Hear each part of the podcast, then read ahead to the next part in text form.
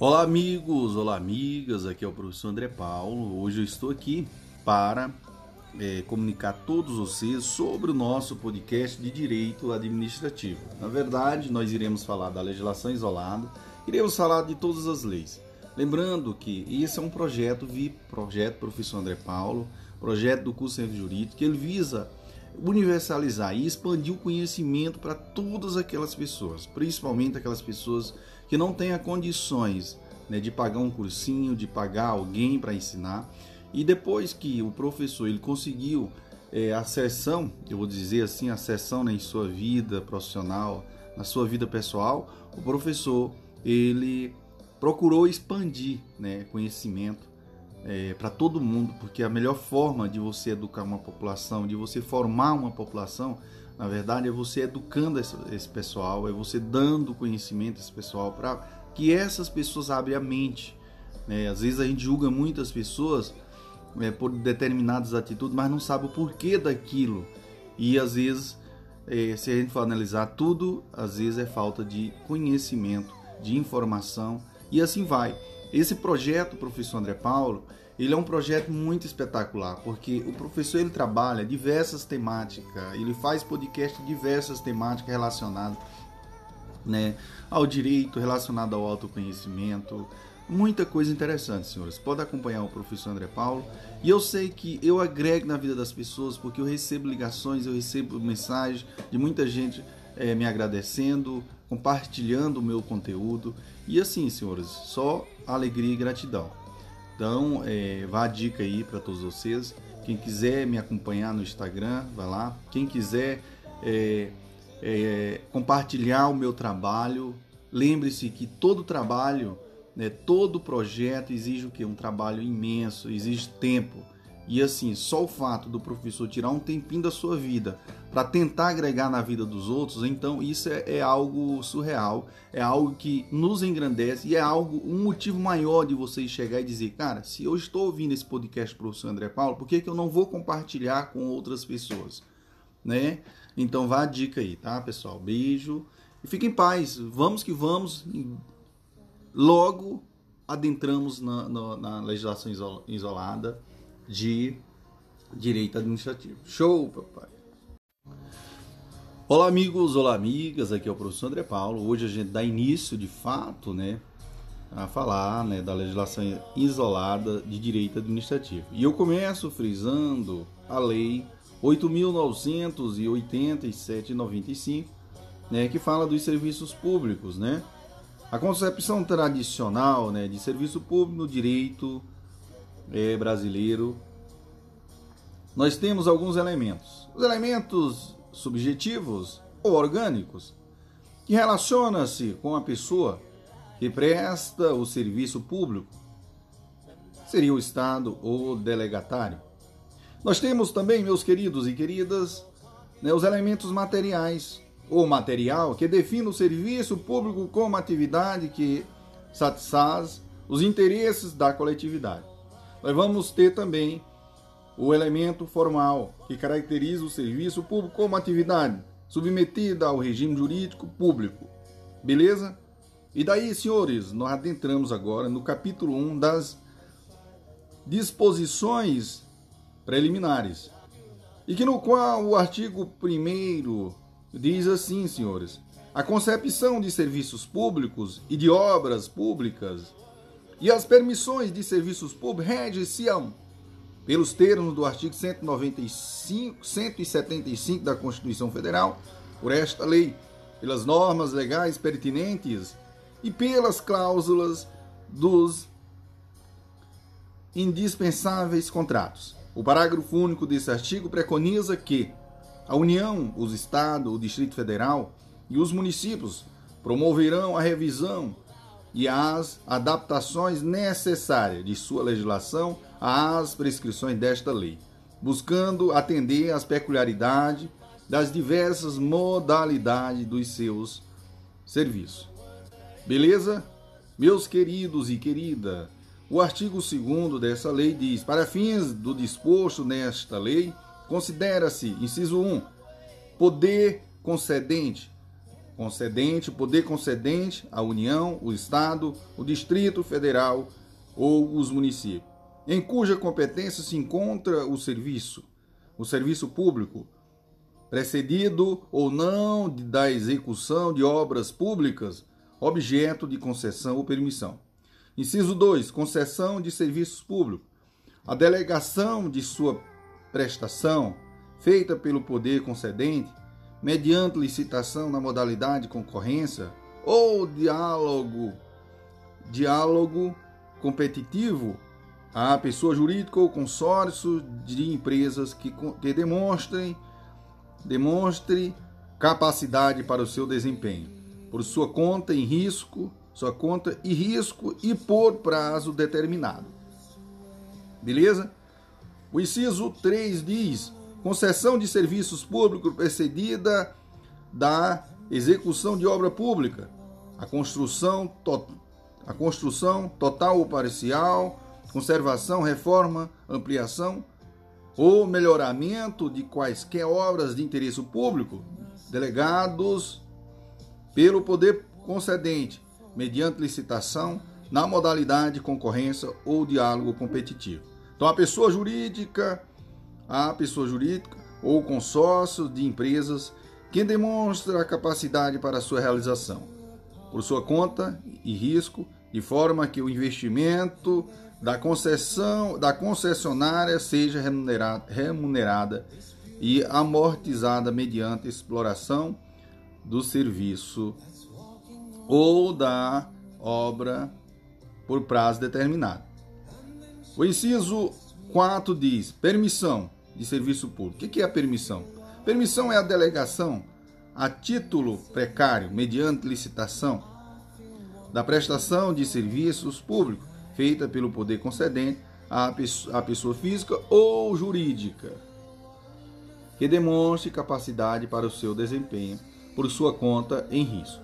Vamos só lembrar aqui, meus queridos e queridas, a concessão, nós vamos ter na concessão, nós vamos ter a licitação como modalidade, né? Na concessão, a licitação. Aí a, a, é, na concessão vai existir o que, pessoal? A licitação, modalidade de concorrência ou diálogo competitivo. Na permissão nós vamos ter o que, pessoal? Licitação. É, na concessão nós vamos ter o que, pessoal? Pessoa jurídica ou consórcio de empresa. Na permissão nós vamos ter pessoa física ou jurídica, jurídica precária, né, pessoal? Lembrando que é, a Lei 8.666/93 ele fala do risco da execução é, da administração pública. A Lei 8.987 8.987-95 fala que o risco da execução é da, do concessionário ou permissionário. E a lei né, é, 11.079 de, de 2004 fala que o risco da concessão, o risco da execução é compartilhado entre a administração pública e a concessionária. Beleza, meus senhores.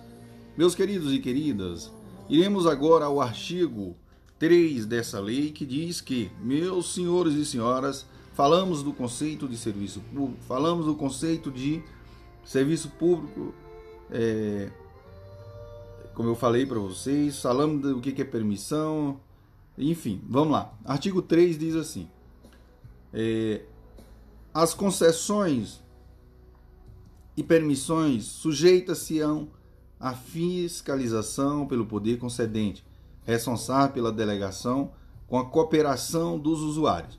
Artigo 4. A concessão de serviços públicos, precedida ou não da execução da obra pública, será formalizada mediante contrato, que deverá observar os termos desta lei, das normas pertinentes e do edital de licitação. Inciso 5 diz: o poder concedente publicará previamente ao edital de licitação ato justificado ato justificando a conveniência da outorga de concessão ou permissão, caracterizando seu objetivo, seu objetivo, área e prazo, ok?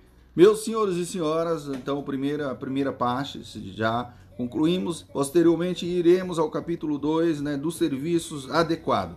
Show, papai, vamos, vamos vivo, prof. André Paulo. Olá amigos, olá amigas, aqui é o professor André Paulo. Hoje nós iremos ao capítulo 2, né, do serviço adequado. Lembrando que estamos falando do serviço público, né? É da lei 8987 de 95, né, senhores? Bom, meus senhores e senhoras, não esqueça desse detalhe. No artigo 6 fala assim: Toda concessão ou permissão pressupõe a prestação de serviços adequada ao pleno atendimento dos usuários, conforme estabelecido nesta lei, nas normas pertinentes e no respectivo contrato. O parágrafo 1 do artigo 6 diz: Serviço adequado? O que é serviço adequado, professor? É o que satisfaz as condições de regularidade, continuidade, eficiência, segurança, atualidade, generalidade, cortesia na sua prestação e modicidade das tarifas. O parágrafo segundo diz assim: atualidade. O parágrafo segundo do artigo 6 atualidade. O que é atualidade, prof? Compreende a modernidade dos, das técnicas, né? Do equipamento, das instalações e a sua é, conservação, bem como a melhoria e a expansão do serviço. O parágrafo, o parágrafo terceiro diz: não se caracteriza com descontinuidade de ser, do serviço a sua interrupção em situação de emergência, de emergência ou após prévio aviso, quando, vamos lá? Inciso 1, motivada por razões de ordem técnica, ou de segurança das instalações. E inciso 2, por inadimplemento do usuário, considerado interesse da coletividade.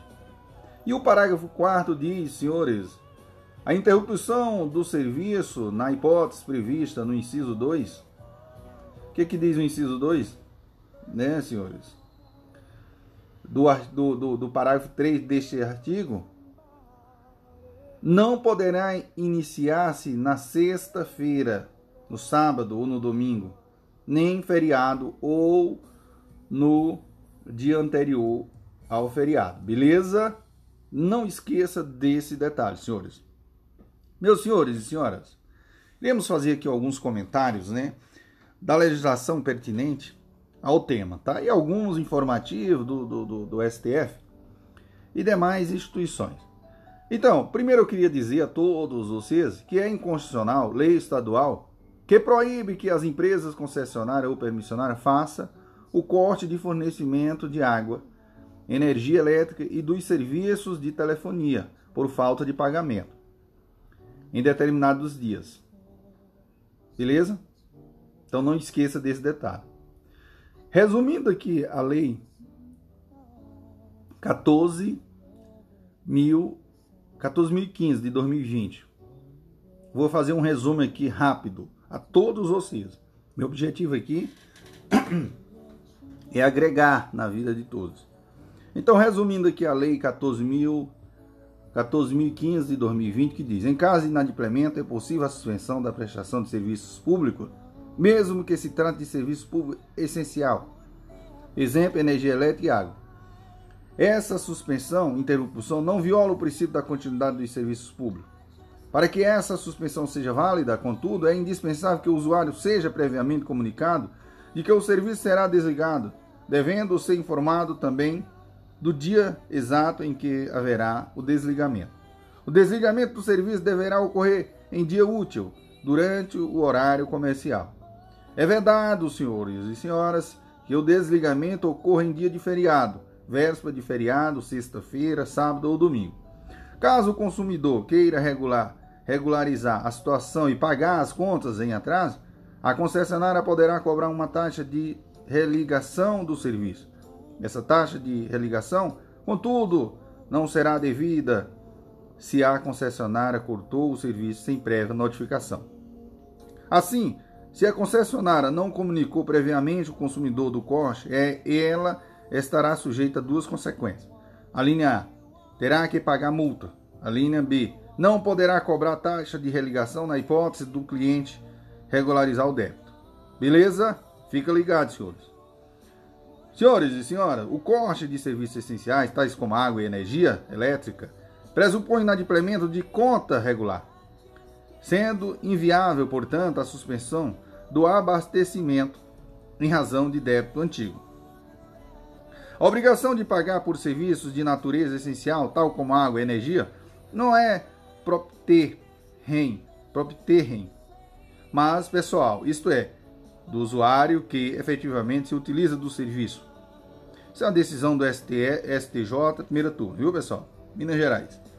Na hipótese de débito estrito de recuperação de consumo efetivo por fraude no aparelho medidor atribuído ao consumidor, desde que apurada em observância aos princípios do contraditório e da ampla defesa, é possível o corte administrativo do fornecimento de serviço de energia elétrica mediante prévio aviso ao consumidor, pelo inadimplemento do consumo recuperado correspondente ao período de 90 dias anterior à constatação da fraude, contando que executado o corte em até 90 dias após o vencimento do débito, sem prejuízo do direito de a concessionária utilizar os meios judiciais ordinários de cobrança da dívida, inclusive antecedentes aos mencionados no mencionados 90 dias de retroação.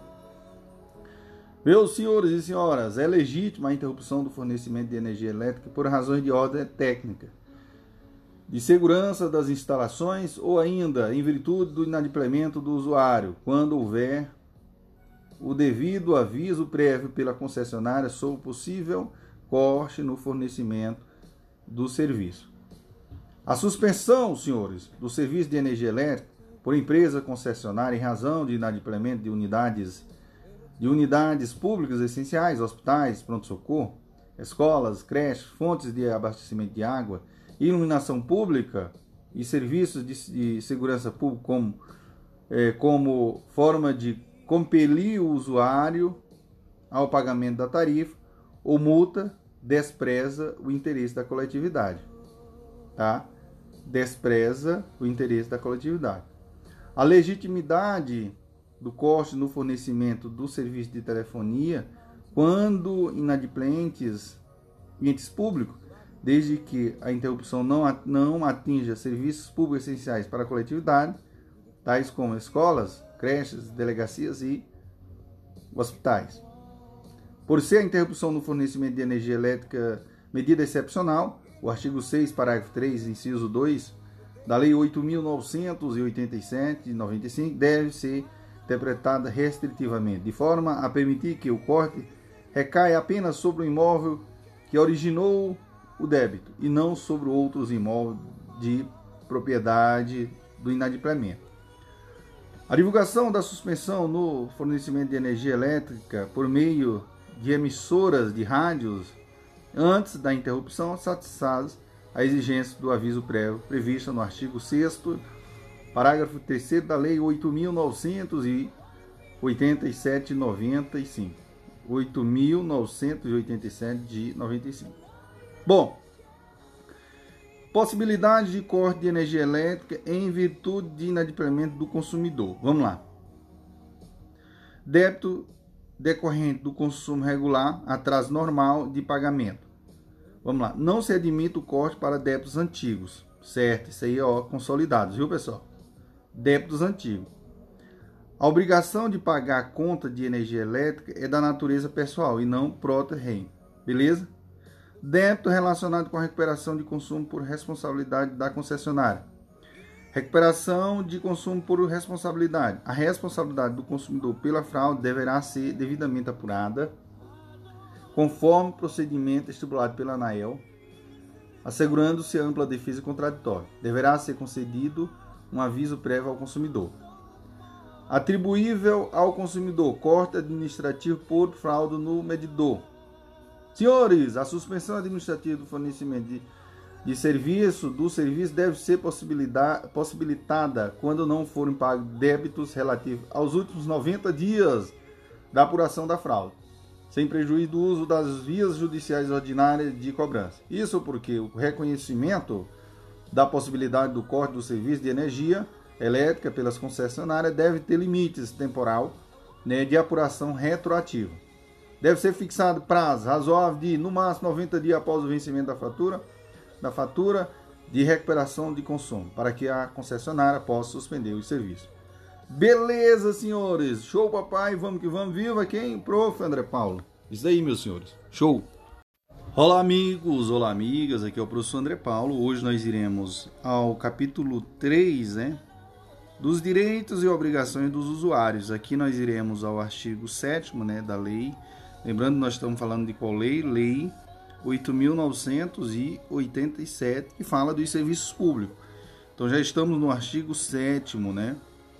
Que fala dos direitos e obrigações dos usuários. Então, meus queridos e queridas, aqui diz o seguinte o artigo 7 sem prejuízo do disposto na Lei 8.078, né, de 11 de setembro de 90, de 1990, são direitos e obrigações dos usuários. Inciso 1. Receber serviços adequados. Inciso 2. Receber do poder concedente e da concessionária informações para a defesa de interesses individuais ou coletivos. Inciso 3. Obter e utilizar o serviço com liberdade de escolha entre várias, vários prestadores de serviço, quando for o caso, observado as normas do poder concedente. Inciso 4. Levar ao conhecimento do poder público e dar concessionárias as irregularidades de que tenha conhecimento referente aos serviços prestados. Ciso 4. Comunicar às autoridades competentes os atos ilícitos, ilícitos praticados por concessionária na prestação do serviço. Inciso 4. Inciso 6, aliás, contribuir para a permanência das boas condições dos bens públicos através dos quais lhes são prestados os serviços. O artigo, senhores e senhoras, lembrando que, que o, o, o artigo 7 ela diz o que? Artigo 7 A. Concessionária de serviços públicos de direito público e privado nos, nos estados e no Distrito Federal são obrigadas a oferecer ao consumidor e ao usuário dentro do mês de vencimento o mínimo de seis datas opcionais para escolher os dias de vencimento de seus débitos. Beleza, senhores? É isso aí, senhores. Show, papai! Vamos que vamos, vivo o prof. André Paulo. Olá, amigos, olá, amigas. Aqui é o professor André Paulo. Hoje nós iremos ao capítulo né, 4 né, da lei 8.987, né, de 95. Nós iremos aqui, senhores, partir para o artigo 9, tá bom? Que diz assim, ó, capítulo 4 da Polícia Tarifária, tarifária, né? Artigo 9. Então, o que é que diz o artigo 9? Ou seja, o 9, o artigo 9 diz: a tarifa do serviço público concedida será fixada pelo preço da proposta vencedora da licitação e preservada pelas regras de, de revisão prevista nesta lei, no edital e no contrato. Parágrafo 1 diz: a tarifa não será subordinada à legislação específica anterior e somente nos casos expressamente previstos em lei. Sua cobrança poderá ser condicionada à existência de públicos público alternativo e gratuito para o usuário. Parágrafo 2 diz que o contrato poderão, os contratos poderão poderão prever mecanismos de revisão das tarifas a fim de manter-se o equilíbrio econômico financeiro. Parágrafo 3. Ressalvados os impostos sobre a renda, a criação, alteração ou extinção de qualquer tributo ou encargo, encargos legais, após a apresentação da proposta, quando comprovada seu impacto, implicará a revisão da tarifa para mais ou, ou para menos, conforme o caso. O parágrafo 4 diz: em havendo alteração unilateral do contrato que afeta o seu inicial equilíbrio econômico-financeiro, o poder concedente deverá restabelecê-lo concomitantemente à alteração. O parágrafo 5 diz que a concessionária deverá divulgar em seu sítio elemento eletrônico, seu sítio eletrônico, de forma clara e de fácil compreensão pelos usuários, tabela com o valor das tarifas praticadas e a evolução das revisões ou reajuste realizada nos últimos cinco anos. Beleza? Beleza, prof? O artigo, o artigo é 10. Sempre que forem atendidas as condições do contrato, considera-se mantido seu equilíbrio econômico-financeiro.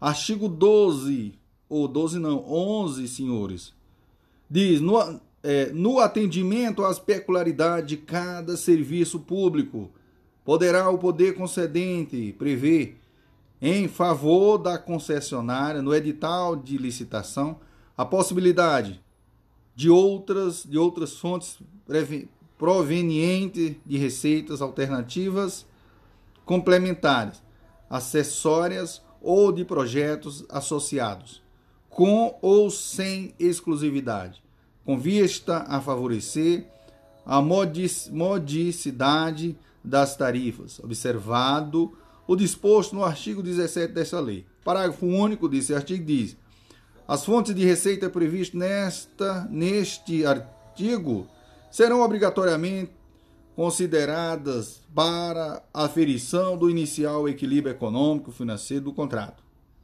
O artigo 13 diz, senhores, as tarifas poderão ser diferenciadas em função das características técnicas e dos custos específicos provenientes do atendimento aos distintos segmentos de usuários. Beleza, senhores? Show, papai! Que maravilha, que alegria! Né? Que benção, que glória ao Senhor estar com vocês e poder compartilhar conhecimento, senhores. Isso é uma maravilha. Abrir a mente de todos vocês. Vou contar aqui uma historinha para todos vocês neste momento, senhores. Senhores, você acredita que quando eu era adolescente, né, eu estudei no Instituto Federal, né? Graças a Deus eu tive muita sorte. Não vou dizer sorte, muito esforço. Eu consegui né, entrar no Instituto Federal. E assim, confesso a todos vocês, lá era é, talvez das escolas públicas, né, o Instituto Federal de Educação, talvez é uma das melhores escolas né, públicas do Brasil, né? E eu estudei lá em Teresina. E lá, por mês, a gente lia um livro, né? Por mês, aí que os professores lá de, de português, literatura, eles faziam a gente ler. E eu nunca esqueci a história do de Ed Porré, né? Não sei se eu estou falando certo, mas eu lembro dessa história, né? Do Homem da Caverna também, que eu li. E lá eu falava assim, eu sempre eu contava essa história quando era criança. Para todo mundo, né? O pessoal até me chamar, esse cara é louco.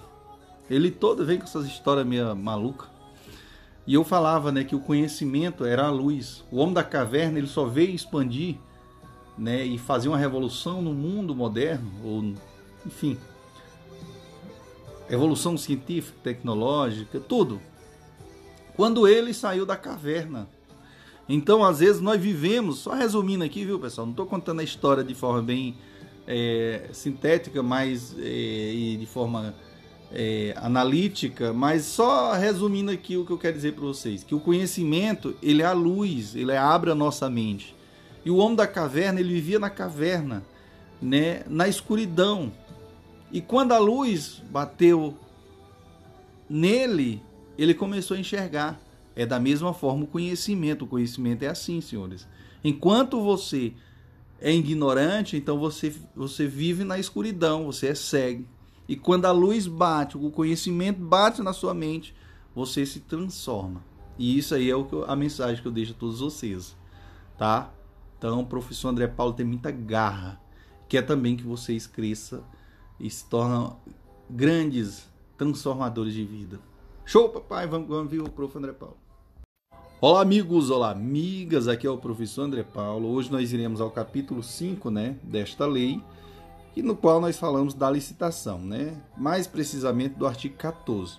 Lembrando que nós estamos falando da lei, né, 8.987 de 95, tá? Então o artigo 14 preconiza que toda concessão de serviço público precedida ou não da execução da obra pública será objeto de prévia licitação nos termos da legislação própria e com observância dos princípios da legalidade, da moralidade, publicidade, igualdade, do julgamento por critério objetivos e da vinculação ao instrumento convocatório. O artigo 15 diz assim: no julgamento da licitação será considerada um dos seguintes critérios. Inciso 1. O menor valor da tarifa dos serviços, do serviço público a ser, a ser é, prestado. Inciso 2. A maior oferta nos casos de pagamento ao poder concedente pela outorga da concessão. Inciso 3. A combinação 2 a 2 dos critérios referidos nos incisos 1, 2 e 7. Inciso 4. Melhor proposta técnica, com preço fixado no edital. Inciso 5. Melhor proposta em razão da combinação né, dos critérios de menor valor da tarifa dos serviços públicos a ser prestado com o menor com o de melhor técnica. Inciso 6. Melhor proposta em razão da combinação dos dos critérios de maior oferta pelo, pela, pela outorga da concessão com o de melhor técnica. Ou o inciso 7 diz melhor oferta de pagamento pela outorga após qualificação é, de propostas técnicas. O parágrafo 1 desse artigo diz que a aplicação, a aplicação do critério previsto no inciso 3 só será admitida quando previamente estabelecido no edital de licitação, inclusive com regras, né? Com regras e fórmulas pre pre precisas para avaliação econômica e financeira. O parágrafo 2 desse artigo preconiza que, para fins de aplicação do disposto nos incisos 4, 5, 6 e 7, o edital de licitação é, conterá parâmetro e exigência para formulação de propostas técnicas Parágrafo 3. O poder concedente recusará propostas manifestadamente inesquisível, iné, inexequível, inexequíveis. Saiu, glória. Financeiramente incompatível com o uso objetivo da licitação. O parágrafo 4 diz que, em igualdade de condições, será dada preferência à proposta apresentada por empresas por empresa brasileira. Beleza?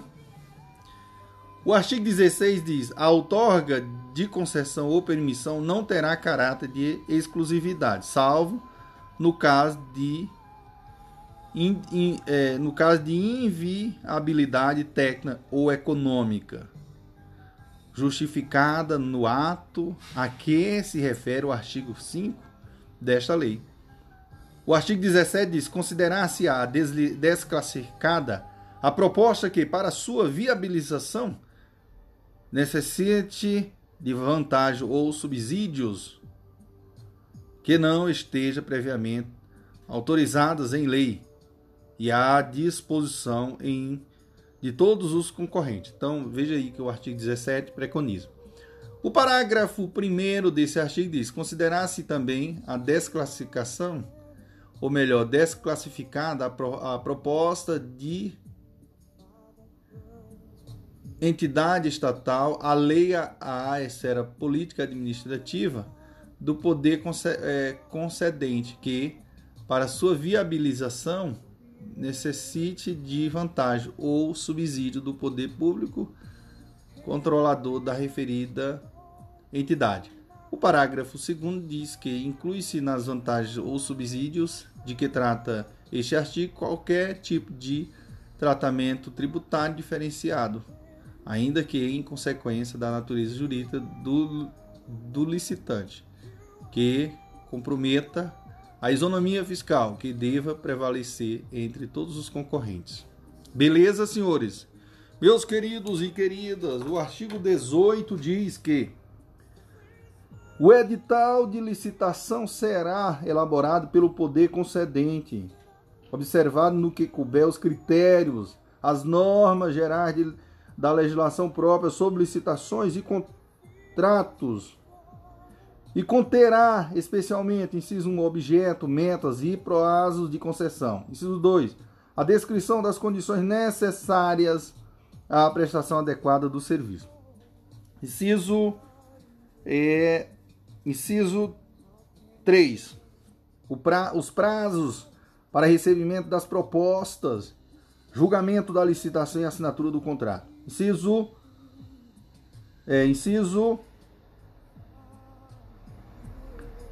Inciso 4. Prazo, local e horário em que serão fornecidos aos interessados os dados, estudos e projetos necessários à elaboração dos orçamentos e à apresentação das propostas. Inciso 5 diz: os critérios e a relação dos documentos exigidos para aferição da capacidade técnica, da idoneidade financeira e da regularidade jurídica e fiscal. Inciso 6 diz: possíveis fontes de receitas alternativas complementares ou acessórias, bem como as provenientes de projetos associados. Inciso 7 diz: os direitos e obrigações do poder concedente e da concessionária em relação a alterações e exposições a serem realizadas no futuro para garantir a continuidade da prestação de serviço.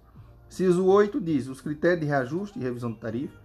Inciso 9, os critérios, indicadores, fórmulas e parâmetros a serem utilizados no julgamento técnico e econômico da proposta. Inciso 10. A indicação dos bens reversíveis. Inciso 11.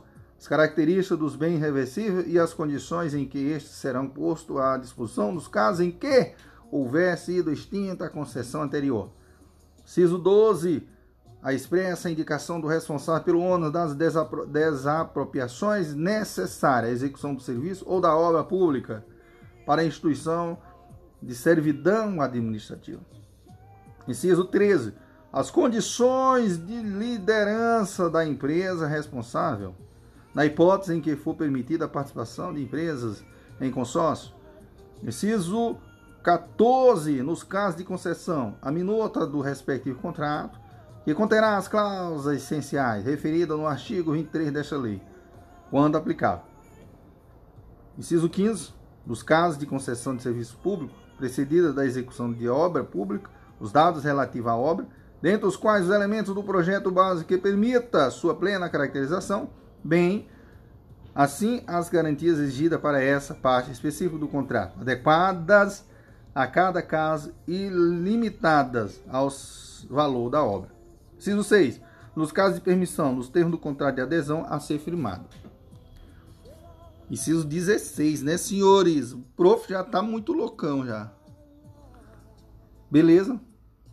Meus senhores e senhoras, o artigo 18A diz assim: o edital poderá prever a inversão do, da ordem das fases de habilitação e julgamento, hipótese em que, inciso 1, encerrada a fase da classificação das propostas ou oferecimento dos lances, será aberto o, ino, o o invólucro, invólucro com os documentos de habilitação dos licitantes mais bem classificados para verificação do atendimento das condições fixadas no edital. Inciso 2. Verificado o atendimento da exigência do edital, o licitante será declarado vencedor. Inciso 3. Inabilitado o licitante melhor classificado, serão analisados os documentos, a, a, documentos habilitatórios do licitante com a proposta classificada em segundo lugar. E assim sucessivamente até que um licitante classificado atenda às condições fixadas no edital. Programado o resultado final do certame, o objeto será adjudicado ao vencedor nas condições técnicas e econômicas por ele ofertado. Artigo 19. Quando permitida na licitação a participação de empresas em consórcio, observa-se observa as seguintes normas: comprovação de compromisso público ou particular, de constituição de consórcio subscrito pelas, eh, pelas consorciadas. Tá? Não esqueça, o artigo 19 diz: quando permitida a licitação, a participação de empresas em consórcio, observa-se as seguintes normas. Inciso 1. Comprovação de compromisso público ou particular de constituição de consórcio, de consórcio subscrito pelas consorciadas. Inciso 2. Indicação da empresa responsável pelo consórcio. Inciso 3. Apresentação dos documentos exigidos no inciso 1 e inciso 5 e 3 do artigo anterior por parte de cada consorciada.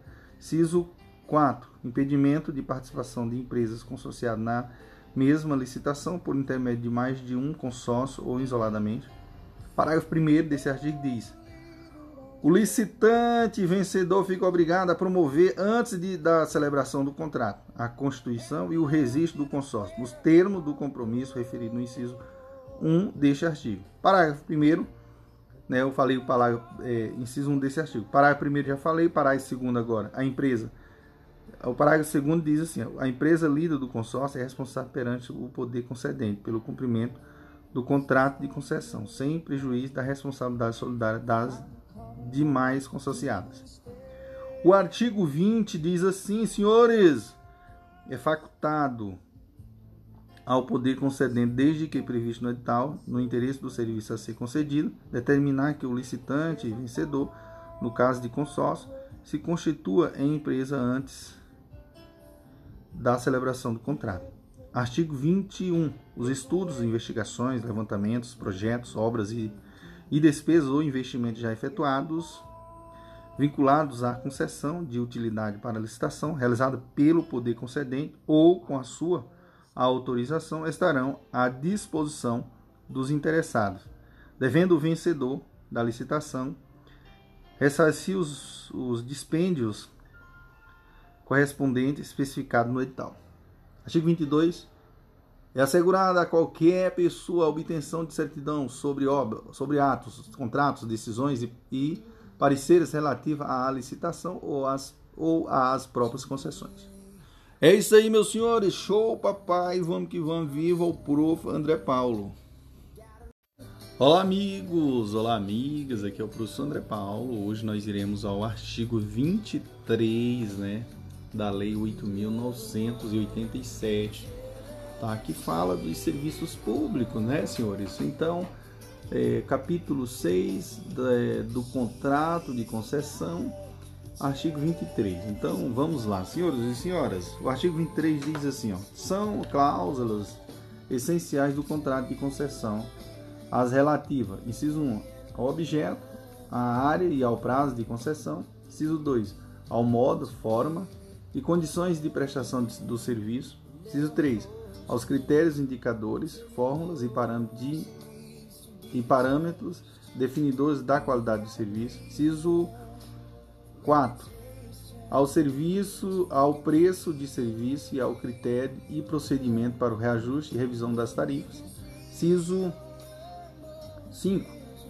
Aos direitos, aos direitos, garantias e obrigações do poder concedente e da concessionária, inclusive aos relacionados às previsíveis necessárias é, e inclusive os relacionados a previsíveis necessidades de futura é, alteração e expansão dos, do serviço e consequente modernização, aperfeiçoamento e ampliação dos equipamentos e das instalações. Então, é, Inciso 6. Os direitos e deveres dos usuários para obtenção e serviço e, de obtenção e utilização dos serviços. Inciso 7. A forma de classificação das instalações, dos equipamentos, dos métodos e práticas de execução do serviço, bem como a indicação dos órgãos competentes para exercê-la. Inciso é, 8 as penalidades contratuais e administrativas a que se sujeita a concessionária e sua forma de aplicação. Inciso 10. Aos casos de extinção de concessão. Inciso, aliás, inciso 9. Aos casos de extinção de concessão. Inciso 10. Aos bens reversíveis. Inciso 11. Aos critérios para cláusula. Não, aos, aos critérios para o cálculo e a forma de pagamento as, das indenizações devidas à concessionária, quando for o caso. Inciso 12. As condições para a prorrogação do contrato. Inciso 13. A obrigatoriedade, forma e periodicidade da prestação de contas da concessionária ao poder concedente. Inciso 11. A exigência de publicação de, de determinação de, de aliás, a exigência de publicação de demonstrações financeiras periódicas da concessionária e o inciso 15, ao foro e ao modo amigável de solução das divergências contratuais. Parágrafo único diz: os contratos relativos à concessão de serviços públicos precedidos da execução de obras públicas deverão adicionalmente, inciso 1, estipular os cronograma físico financeiro de execução das obras vinculadas à concessão. Inciso 2. Exigir, exigir garantia do fiel cumprimento pela concessionária das obrigações relativa às obras vinculadas à concessão. Inciso 23A diz: o contrato de concessão poderá prever o emprego de mecanismos privados para resolução dos dos, da, é, de disputas decorrentes ou relacionadas ao contrato, inclusive a, a, a, inclusive a arbitragem a ser realizada no Brasil e em linguagem portuguesa nos termos da Lei 9.307, de 23 de setembro de 1996. Beleza?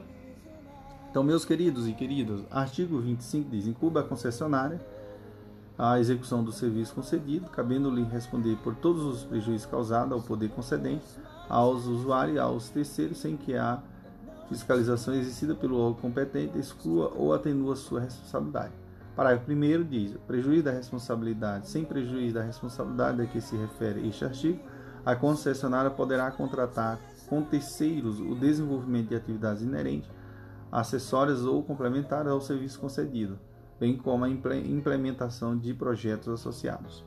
Inciso é, parágrafo 2 os contratos celebrados entre a concessionária e, terceiro, e os terceiros a que se refere o parágrafo anterior regessem pelo direito privado, não se estabelecendo qualquer relação jurídica entre os terceiros e o poder concedente.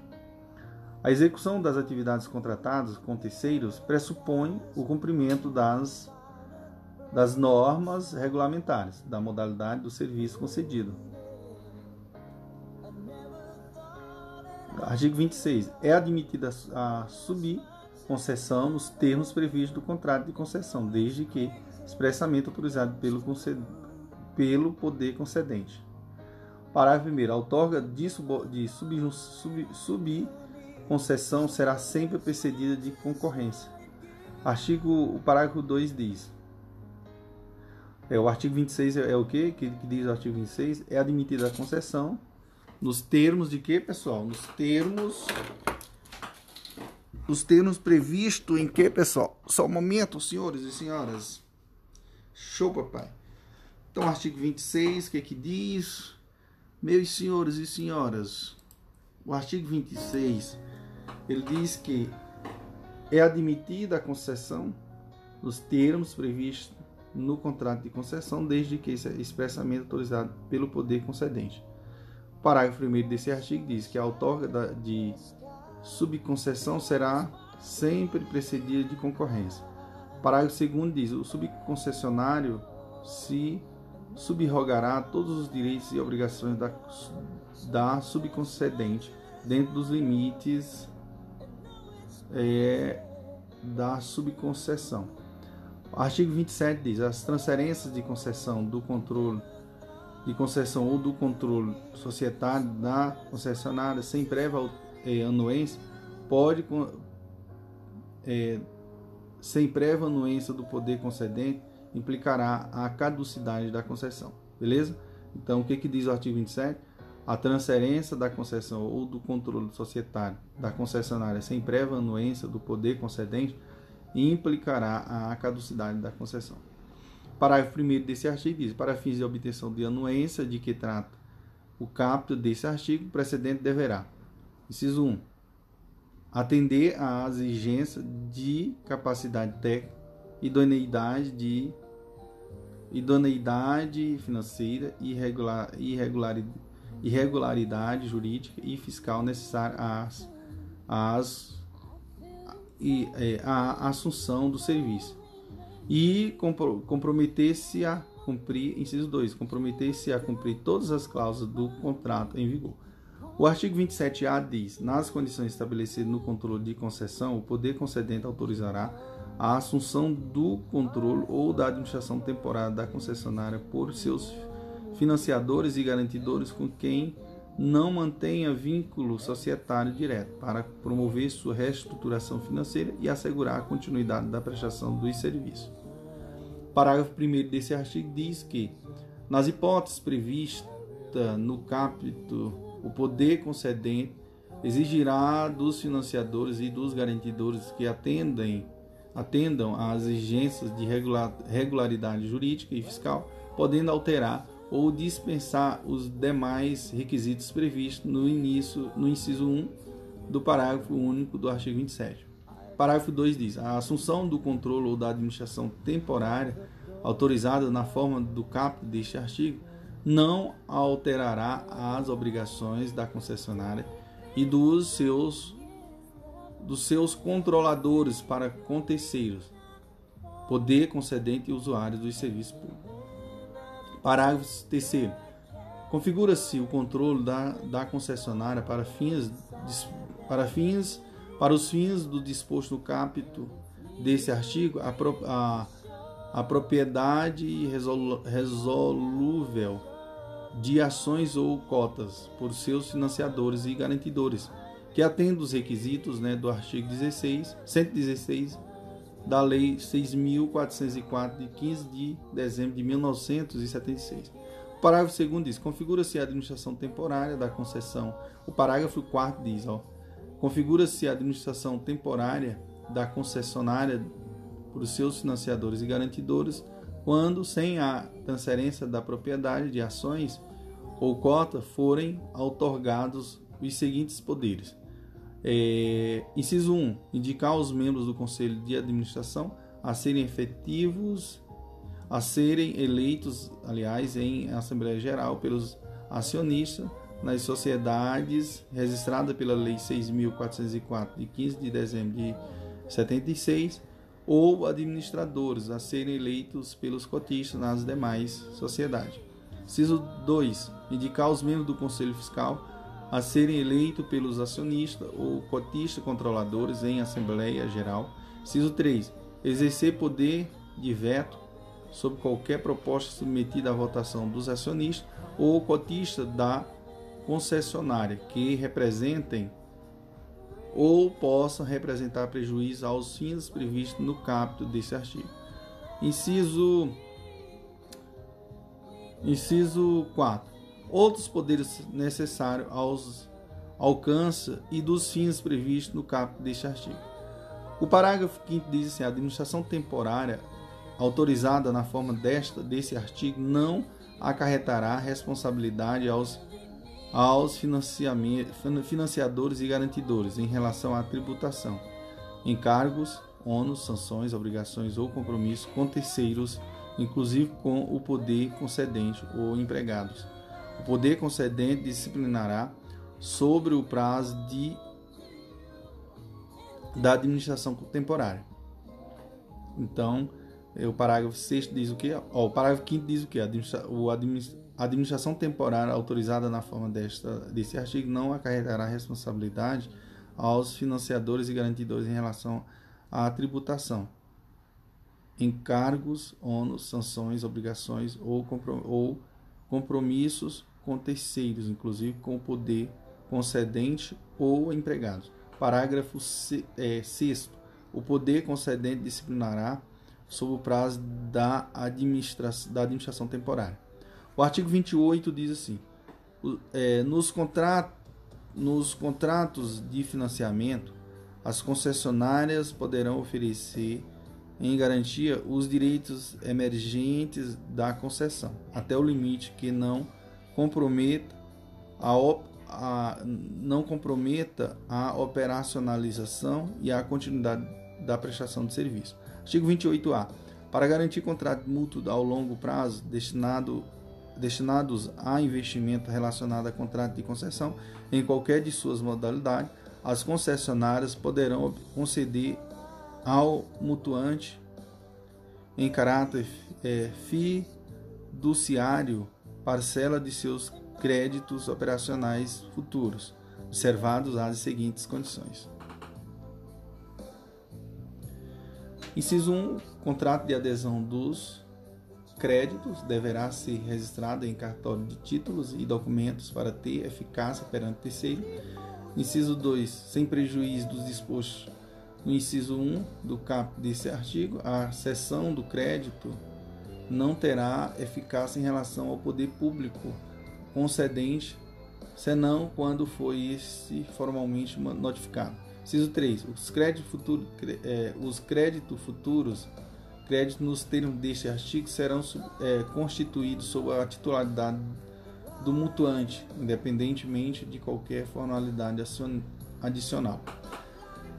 É, inciso, inciso 4.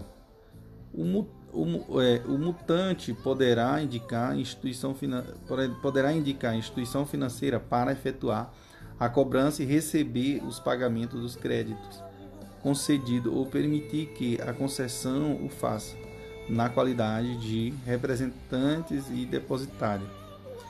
É, 5. Inciso 5. Nas hipóteses de ter sido é, indicado, indicada a instituição financeira, conforme previsto no inciso 4 do caput deste artigo, fica a concessionária obrigada a apresentar essa os critérios para cobrança. Inciso 6 diz: os pagamentos de, de, dos créditos cedidos deverão ser depositados pela concessionária, ou pela, pela instituição encarregada da cobrança em conta corrente bancária vinculada ao contrato é, de mútuo. É, contrato de mútuo, né? Inciso 7. A instituição financeira depositária deverá transferir os valores recebidos ao mutuante à medida que as obrigações do contrato mútuo tornarem-se exigíveis. E inciso 8. O contrato de concessão, de, o contrato de cessão disporá sobre, as, sobre a devolução à concessionária dos recursos excedentes, sendo vedada a retenção do saldo após o adimplemento integral do contrato. O parágrafo único desse artigo diz: para fins desse artigo serão considerados contratos de longa, longo prazo, aquele cuja obrigação tenha prazo médio de vencimento superior a 5 anos. Isso aí, meus senhores, show papai. Vamos que vamos, viva o prof. André Paulo. Olá amigos, olá amigas, aqui é o professor André Paulo. Hoje nós iremos ao capítulo 7 né, da Lei 8.987 de 95 e mais precisamente o artigo 29 dessa lei. Então que fala dos encargos do poder concedente. Então o artigo 29 diz assim: incube, incube ao poder concedente Inciso 1. Regulamentar o serviço concedido e fiscalizar eh, permanentemente a sua prestação. Beleza, pessoal? Então fica ligado em relação a isso. E mais? Inciso 2. Aplicar as penalidades regulamentadas, regulamentares e contratuais. Inciso 3. Intervir na prestação do serviço nos casos e nos casos e condições previstas em lei.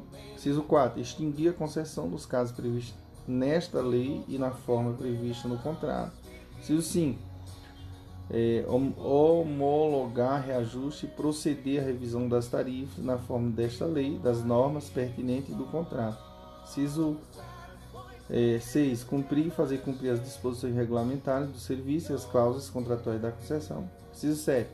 Zelar pela qualidade do serviço, receber, apurar e solucionar queixas e reclamações dos usuários que serão serão cientificados em até 30 dias das providências tomadas. Inciso, inciso 8. Declarar de utilidade pública os bens necessários à execução do serviço ou obra pública, promovendo as, as, des, as desapropriações diretamente ou mediante o outorga dos poderes é, à concessionária, caso em que seja caso em que será desta responsabilidade pelas indenizações cabíveis. Inciso 9. Declarar de necessidade ou utilidade pública para fins de instituição de servidão administrativa os bens necessários à concessão de serviços ou obras públicas, promovendo-a diretamente ou mediante outorga de poderes à concessionária, caso em que será desta a responsabilidade pelas indenizações cabíveis. 10. Estimular o aumento da qualidade, produtividade, preservação do meio ambiente e conservação. Ciso 11. Incentivar a competitividade. Ciso 12. Estimular a formação de associações de usuários para defesa dos interesses relativos ao serviço. Artigo 30 diz assim: no serviço de fiscalização no serviço da fiscalização, o poder concedente terá acesso aos dados relativos à administração, contabilidade, recursos técnicos, econômicos e financeiros da concessionária. Parágrafo único. A fiscalização do serviço será feita por intermédio de órgão técnico do poder concedente ou por entidade com ele conveniada, né? e periodicamente conforme prevista em normas regulamentares, por comissão composta de representantes né, do poder concedente, da concessionária e dos usuários. Beleza? Então, meus queridos e queridas, fechamos o capítulo 7. Posteriormente, iremos ao oitavo, que fala dos encargos da concessionária. Eu falei dos encargos do poder concedente, agora, posteriormente, iremos falar dos encargos da concessionária, beleza? Show, papai! Vamos que eu vivo, prof. André Paulo. Olá, amigos, olá, amigas. Aqui é o professor André Paulo. Hoje nós iremos ao capítulo 8 né, desta lei, né, da Lei 8.987 de 95, que fala dos encargos da concessionária. Então, é, começando do artigo 31, incube a concessionária. Inciso 1. Prezar, prestar serviço, aliás, adequado, na forma prevista nessa lei, no, nas normas nas normas técnicas aplicáveis e nos contratos e no contrato. Inciso 2. Manter em dia o investimento e registro dos bens vinculado à concessão. Inciso 3. Prestar contas da gestão de serviço ao poder concedente e aos usuários, nos termos definidos no contrato. Inciso 4. Cumprir e fazer cumprir as normas do contrato, as normas do serviço e as cláusulas contratuais da concessão. Inciso é, 5. É, permitir aos, aos encarregados da fiscalização livre acesso em qualquer época às obras, aos equipamentos e às instalações integrantes do serviço, bem como a seus registros contábeis. Ciso 6. Promover as desapropriações, as desapropriações e constituir serviços autorizadas servidões, aliás, e constituir servidões autorizadas pelo poder concedente, conforme previsto no edital e no contrato. Inciso 7. Zelar pela integridade dos bens vinculados à prestação do serviço, bem como regular, regular, regular, regular, regular-los adequadamente. Inciso 8 captar, aplicar e gerir os recursos financeiros necessários à previsão, à prestação de serviço. Ah, é, parágrafo único diz: contra, as contratações, inclusive de mão de obras, feitas pela concessionária, serão registradas disposições, pelas disposições de direito privado e pela legislação trabalhista, não se estabelecendo qualquer relação entre os terceiros contratados pela concessionária e poder concedente. Beleza, senhores? É isso aí, meus senhores. Posteriormente iremos ao capítulo nono, né? Que fala da intervenção. Show, papai, vamos, vamos viva quem? Prof. André Paulo.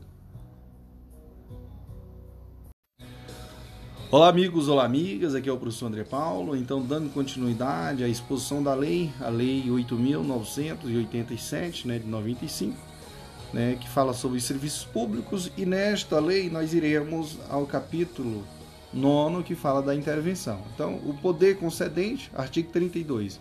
Poder concedente poderá intervir na concessão com o fim de assegurar a adequa adequação na prestação do serviço, bem como o fiel cumprimento das normas contratuais, regulamentares e legais pertinentes.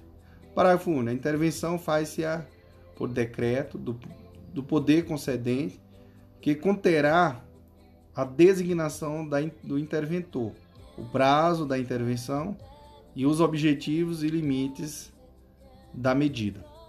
Artigo 33 diz: Declarada a intervenção, o poder concedente deverá, no prazo de 30 dias, instaurar procedimento administrativo para comprovar as causas determinantes da medida e apurar a responsabilidade assegurada, assegurado o direito de ampla defesa. Então, o parágrafo 1 desse artigo diz: se ficar comprovado que a intervenção não observou os pressupostos legais e regulamentares, será declarada sua nulidade, devendo o serviço ser imediatamente que devolvido à concessionária, sem prejuízo do seu direito à indenização. Parágrafo 2 desse artigo diz: o procedimento administrativo a que se refere o caput desse artigo deverá ser concluído no prazo de até 180 dias, sob pena de considerar-se inválida a intervenção. Artigo 134. É, concessa, é, aliás, cessada a intervenção, se não for extinta a concessão, a administração do serviço será devolvida à concessionária, precedida de prestação de conta pelo interventor, que responderá pelos atos praticados durante a sua, sua gestão. Beleza? É isso aí, meus queridos. Show, papai. Vamos que vamos. Viva quem? O Prof. André Paulo.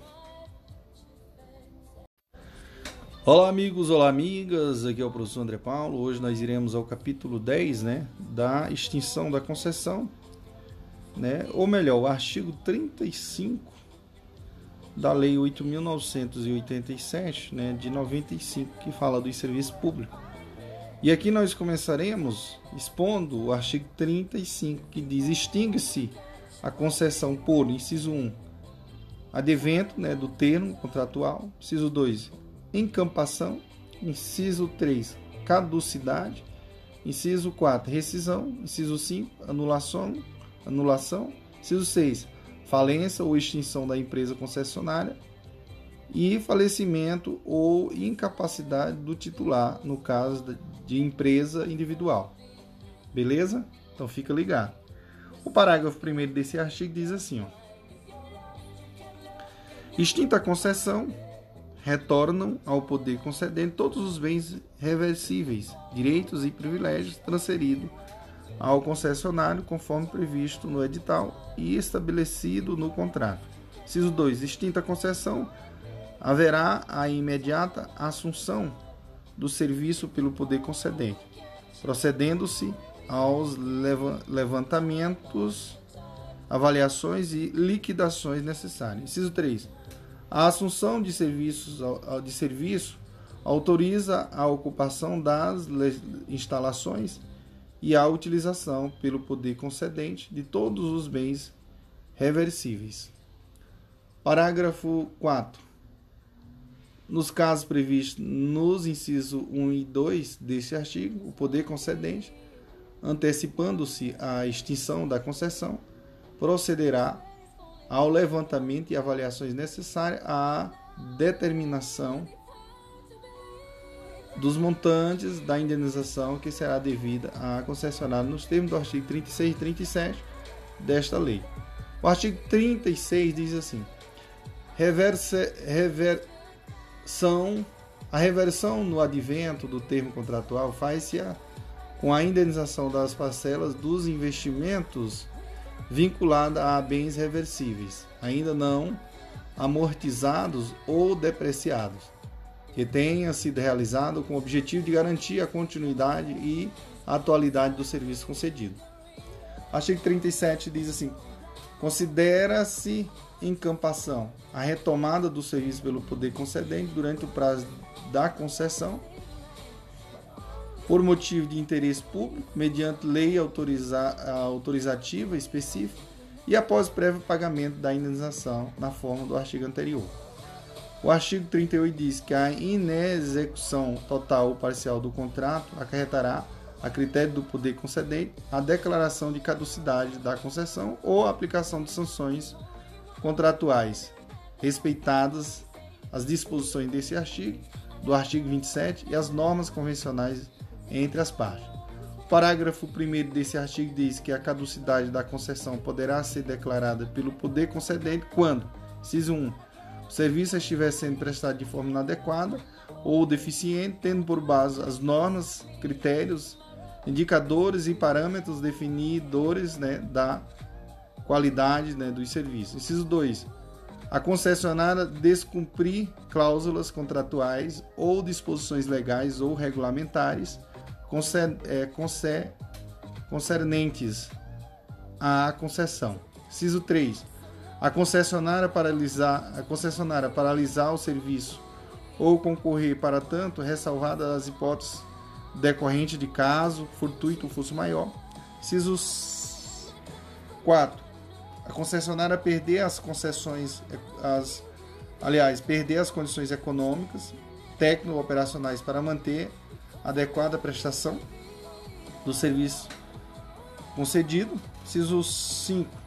Concessionária não cumprir as penalidades impostas por infrações nos, nos devidos prazos. Inciso 6. Concessionária não atender à intimação do poder concedente no sentido de regularizar a prestação do serviço. Inciso 7. A concessionária não atender à intimação do poder concedente para, em 180 dias, apresentar documentação relativa à regularidade fiscal no curso da concessão, no, no, na forma do artigo 29 da Lei 8.666, de 21 de julho de 1993. O parágrafo é, segundo diz assim que a declaração da caducidade da concessão deverá ser precedida de verificação da inadimplência, inadimplência aliás, da concessionária em processo administrativo, assegurado o direito de ampla defesa. Parágrafo 3 diz: não será instaurado processo administrativo de inadimplência antes de comunicados à concessionária detalhadamente os descumprimentos contratuais referidos no parágrafo 1 desse artigo, dando-lhe um prazo para corrigir as falhas e transgressões apontadas e para o enquadramento dos termos contratuais. O parágrafo 4 diz que, instaurado o processo administrativo e comprovada a inadimplência, a caducidade será declarada por decreto do poder concedente, independentemente de indenização prévia, calculada no decurso do processo.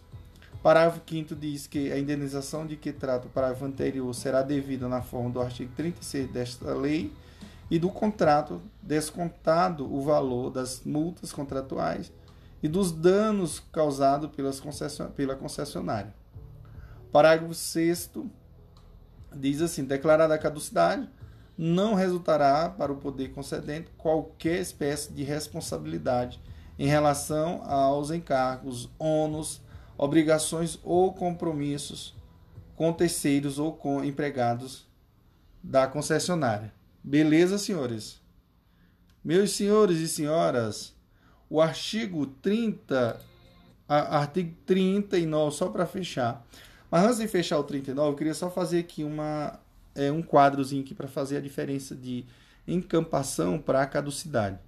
Ó, a encampação, só para a gente lembrar, a encampação é o que? Retomada durante retomada durante o prazo da concessão, por motivo de interesse público, viu, pessoal? Isso é a encampação.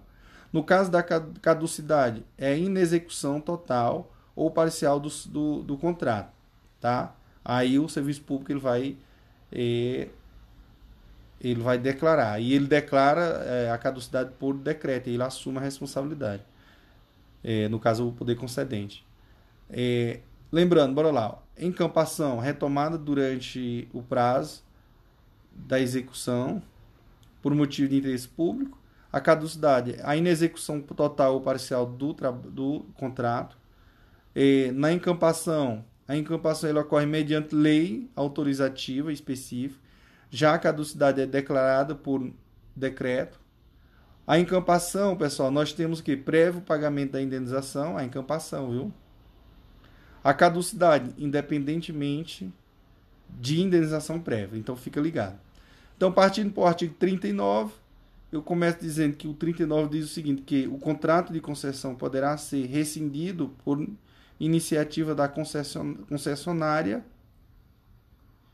no caso do descumprimento das normas contratuais pelo poder concedente, mediante ação judicial especificamente intentada para esse fim. Parágrafo único diz: na hipótese prevista no artigo, no caput deste artigo, os serviços prestados pela concessionária não poderão ser interrompidos ou paralisados até a decisão judicial transitária julgada. Beleza? Então vai a dica aí do prof. André Paulo. Show papai, vamos que vamos. Olá amigos, olá amigas, aqui é o professor André Paulo. Hoje eu vou ao capítulo 11 que fala das permissões.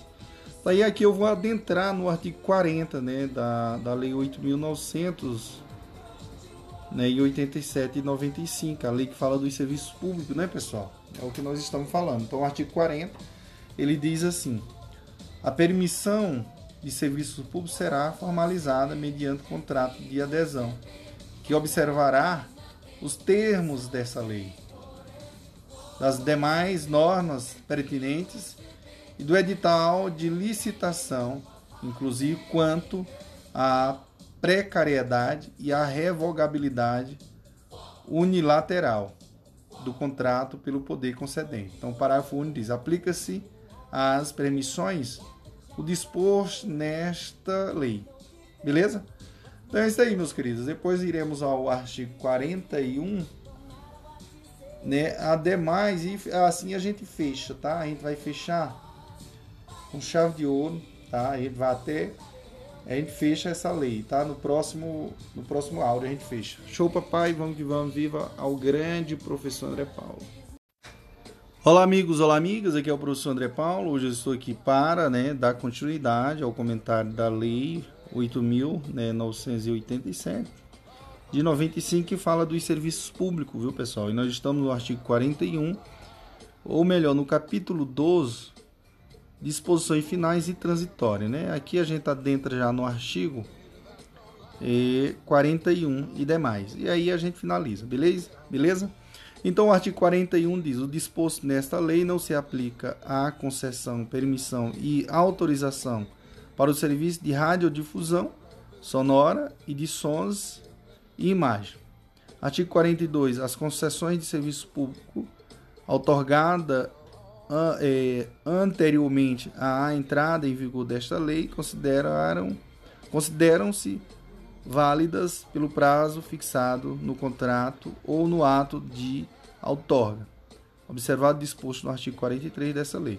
Parágrafo 1 diz que, vencido o prazo mencionado no contrato ou no ato de outorga, o serviço poderá ser prestado por órgão ou entidade do poder concedente ou delegado a terceiros, mediante novo contrato. Parágrafo 2 diz: as concessões em caráter precário, as que estiverem com prazo vencido e as que estiverem em vigor por prazo indeterminado, inclusive por força de legislação anterior, permanecerão válidas pelo prazo necessário à realização dos levantamentos e avaliações indispensáveis à organização das licitações que precederão a outorga das concessões que as substituirão. Prazos esse que não será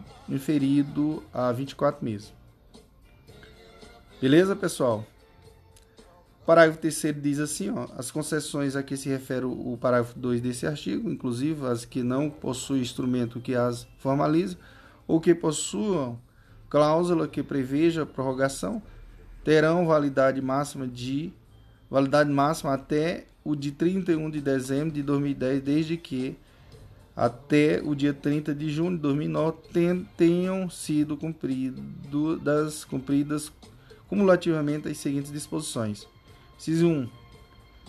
Inciso 1. Levantamento mais amplo e retroativo possível das, dos elementos físicos constitucionais da infraestrutura de bens reversível e dos dados financeiros contábeis e comerciais relativos à prestação de serviço em dimensão necessária e suficiente para a realização do cálculo de eventual indenização relativo aos investimentos ainda não amortizados pelas receitas emergentes da concessão, observadas as disposições gerais e contratuais que regulavam a prestação do serviço ou a ela aplicáveis nos 20 anos anteriores ao da publicação desta lei.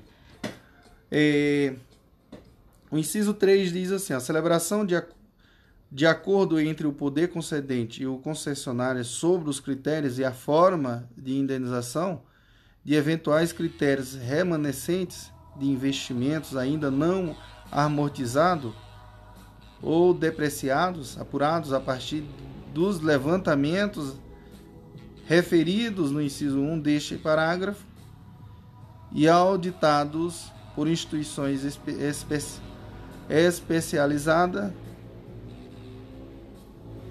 escolhida de comum acordo pelas partes.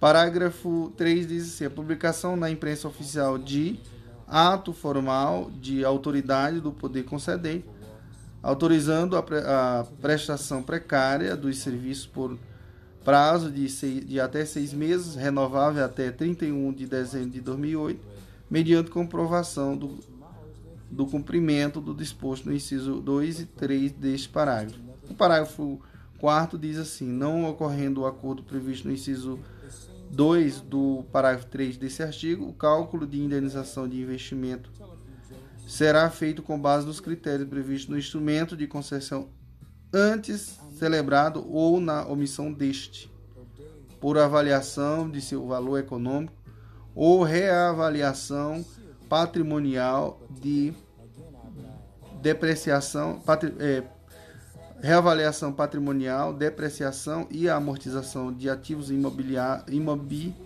imobilizados definidos pelas legislações fiscais e das sociedades por ações efetuadas por empresas de auditoria independente escolhido de comum acordo pelas partes. Beleza? O parágrafo, senhores, o parágrafo aqui é, quinto diz assim, ó.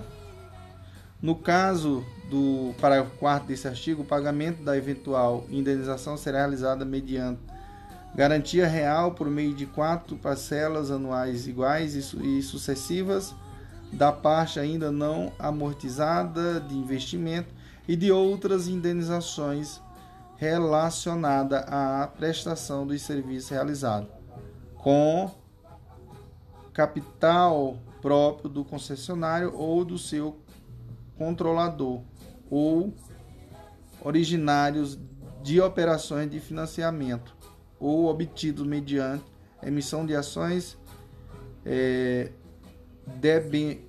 debentures e outros títulos mobiliários com a primeira parcela paga até o último dia útil do exercício financeiro em que ocorrer a revelação. Parágrafo 6 diz: ocorrendo acordo, poderá a indenização de que trata o parágrafo 5 deste artigo ser paga mediante receita de novo contrato que venha a disciplinar a prestação do serviço.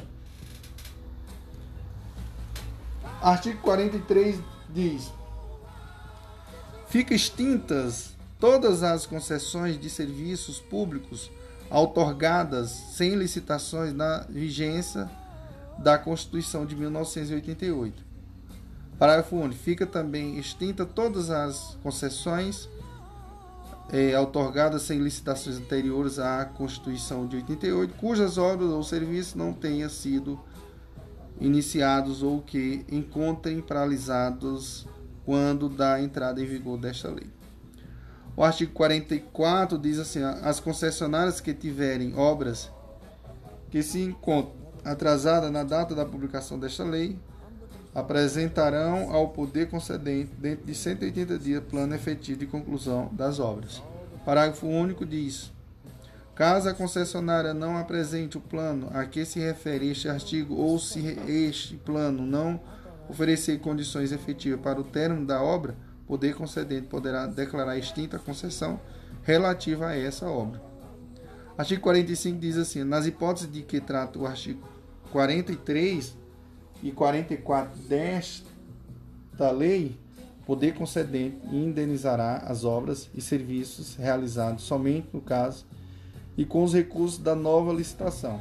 Parágrafo único diz: a licitação de que trata o capto deste artigo deverá obrigatoriamente levar em conta para fins de avaliação o estágio das obras paralisadas é, ou atrasadas, de modo a permitir a, a utilização do, do critério de julgamento estabelecido no inciso 3 do artigo 15 desta lei.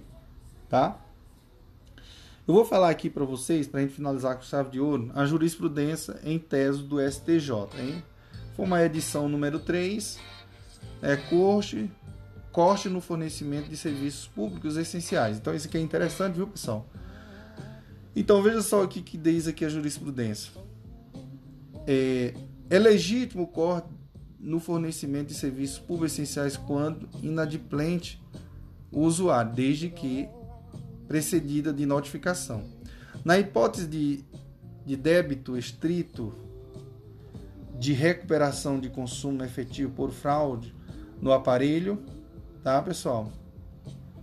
No aparelho medidor atribuído, atribuída ao consumidor, desde que apurada em observância aos princípios do contraditório da ampla defesa, é possível o corte administrativo do fornecimento de serviços de energia elétrica, mediante prévio aviso ao consumidor pelo inadimplemento do consumo recuperado do consumo recuperado correspondente ao período de 90 dias anteriores à constatação da fraude, é, contando que executado o corte em até 90 dias após o vencimento do débito, sem prejuízo do direito de, da, de a concessionária utilizar os meios judiciais ordinários de cobrança da dívida, inclusive antecedente aos mencionados 90 dias de retroação.